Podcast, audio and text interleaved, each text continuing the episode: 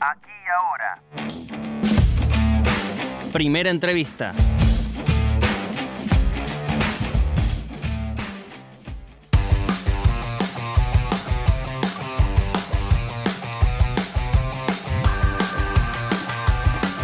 El sector rural tuvo en San Nicolás su movilización más importante desde el conflicto de la 125 y además expresó sus reclamos y convocó a otros sectores. Estamos en comunicación con Javier Rotondo, presidente de Cartes y ex titular de la Sociedad Rural de Río Cuarto. Javier, bienvenido a Noticias al Toque. Eh, Javier Sismondi y Susana Álvarez te estamos saludando. Hola, buen día. Susana, Javier, un gusto. ¿Cómo están? El gusto es nuestro, Rotondo, de tenerlo aquí en la mañana de Noticias al Toque. Eh, ¿Qué es lo que llevó a esta movilización que se desarrolló en la ciudad de San Nicolás? Bueno, en realidad una multiplicidad de factores que tuvieron su, su punto culmine quizás en esta absoluta y todavía no explicada o sin ningún argumento lógico medida del cierre de exportaciones, sobre todo lo que es eh, la vaca refugio al mercado chino. En realidad fue quizás la última de las expresiones, pero ya venimos con una serie de desencuentros y de visiones absolutamente equidistantes en cuanto a, la necesidad de, poner el eje productivo a andar, indudablemente que creemos que, fue el punto culmine, pero que viene con una serie de reclamos, sumado a que eh, algunas expresiones de la organización de, esta manifestación en San Nicolás también eh, permitieron la, la presencia de otros sectores, que esto que yo creo que es el hecho destacable, porque indudablemente que tuvo una impronta fuertemente agropecuaria, porque eh, en la mayoría de la movilización fuimos todos aquellos que estamos de una manera u otra relacionados con el agro, pero también hubo muchísimos comerciantes, muchísimos docentes, muchísimos eh, pymes de otros sectores, eh, sobre todo por ejemplo el turismo y demás, que también tuvieron su expresión, que son sectores que prácticamente han tenido eh, situaciones o están teniendo situaciones muy graves desde el punto de vista financiero y económico y un panorama de país muy complejo. Y eso es otro tipo de, manifestaciones, también por una cuestión más general, que, pedimos que es el diálogo, que pedimos que es el respeto de la Constitución, que pedimos que es la posibilidad de enfrentar esta pandemia con, argumentos, eh, todo dentro de lo que es eh, la República, que Argentina lo es. Entonces, creo que esa confluencia de, sentires fue lo que hizo que la necesidad de la expresión del día 9 en San Nicolás. ¿Qué simbolismo encierra haberla hecho en una ruta, aunque se haya hecho al costado de la misma, digamos? Sí, quizás eh, Susana tiene mucho de simbólico, uno no puede dejar de, de, hacer la comparación exacta con lo que fue el 2008 creemos que esa etapa debe haber sido cumplida, fue también tal vez por una cuestión de espacio y a su vez por confluencia de distintos sectores, allí en San Nicolás fue una de las primeras expresiones en aquel 2008 en donde hay un grupo grande todavía de entidades rurales y de productores autoconvocados que siguen muy en red y muy unidos trabajando, quizás fueron un poco los motores también de esta, de esta iniciativa. Y el hecho de que sea en la ruta también tiene una simbolización de que no nos gusta o, pretendemos no, no entorpecer el libre tránsito en una ciudad grande, como puede, porque se pensó hacerlo en el obelisco, con lo que yo podía llegar a influir y podía llegar a generar como hecho simbólico. Así que preferimos ser eh, respetuosos en ese sentido y hacerlo en un lugar del interior, porque también nosotros vivimos, producimos, trabajamos, tenemos nuestras familias en el interior, y bueno, y, también hubo otras expresiones, más allá de que San Nicolás fue la más grande, también en el interior profundo, en donde las distancias de Argentina hacen que Pampa del Infierno, en Charata, en Chaco, en Cuatro Bocas, en Corrientes, en el sur, en Esquel, también hubo alguna que otra, eh, en realidad marcha cívica, nos gusta decir a nosotros, y manifestación en paz. Rotondo, después de, este reclamo de los otros días, ¿cómo piensa usted que va a quedar la relación con, el gobierno y el campo? ¿Esto cree que va a forzar también a un tipo de nueva negociación? Eh, la palabra, Javier, ojalá no sea forzar, ojalá sea convencer o, instar o tratar de buscarle. Siempre quien tiene el ejercicio de la magistratura, en este caso el presidente Fernández y su equipo de gobierno, son los que tienen la llave para destrabar los conflictos.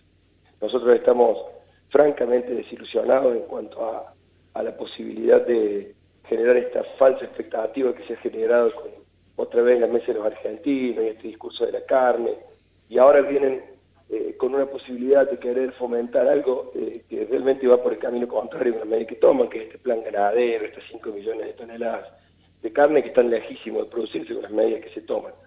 Entonces nosotros creemos que tenemos que sentarnos a dialogar estas cuestiones. Se toman de manera unilateral, otra vez el gobierno. El presidente Fernández cuando ganó dijo que venía a cerrar la grieta con el campo. Y que él cuando era jefe de gabinete había aprendido a que la confrontación iba a llevarla a una mesa de diálogo. Y eh, a la luz de los hechos, por la coyuntura del país, es un análisis largo, ¿no?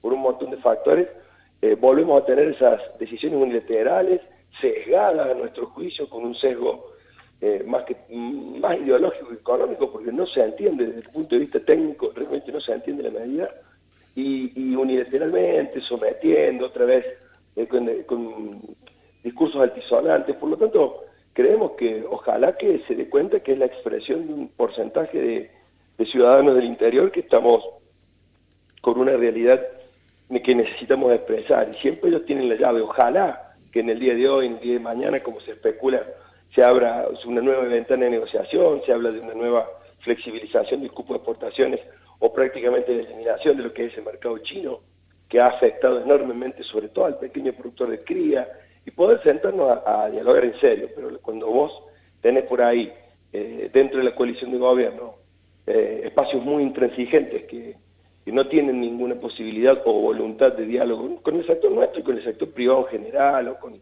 o con las pymes o con el comercio que están agobiadísimos por la pandemia, realmente eh, nos preocupa. Ojalá que sirva para eso, que sea simplemente una cuestión de que esta expresión sirva como reflexión para poder enderezar el barco. Recordamos que estamos en comunicación con Javier Rotondo, presidente de Cartes. Javier, ¿qué significó la participación de la titular del PRO en la manifestación, Patricia Bullrich, teniendo en cuenta que la convocatoria era ciudadana y no política?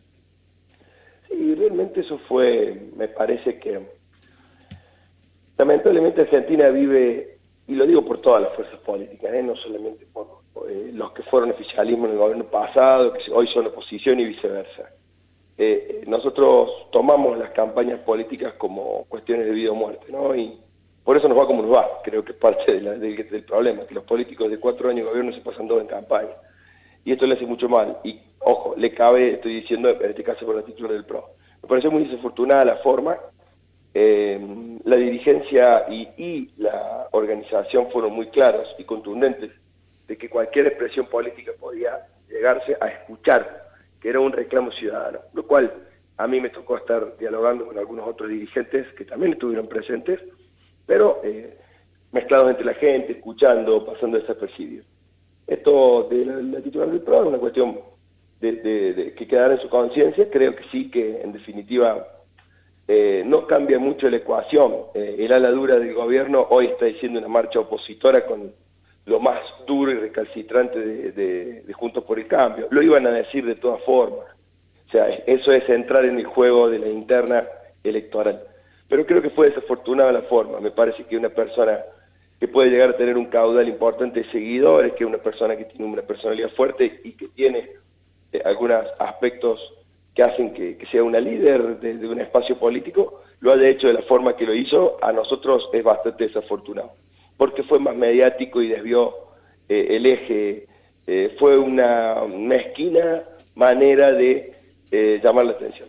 Así que en ese sentido quedará en la conciencia de cada uno evaluarlo. Nosotros creemos que el reclamo eh, del sector y de varios sectores se llevó adelante lo mismo independientemente de qué actor usufructue o no para propio el acto, es muy propio de los argentinos. ¿Cuáles son las decisiones concretas que estaría precisando el campo por parte del gobierno? Es una pregunta larga, Javier, pero por lo pronto se va a hacer en, yo creo que dos o tres pilares urgentes, coyunturales, para generar de vuelta confianza. Esto del cierre de exportaciones sin sentido es pensar en que, y te hago una pregunta sencilla, ¿pagaste más barato el asado todavía vos? No. Eh, salvo que consiguieras alguna oferta por ahí que, que es muy en cuenta gota en alguna cadena grande de supermercado.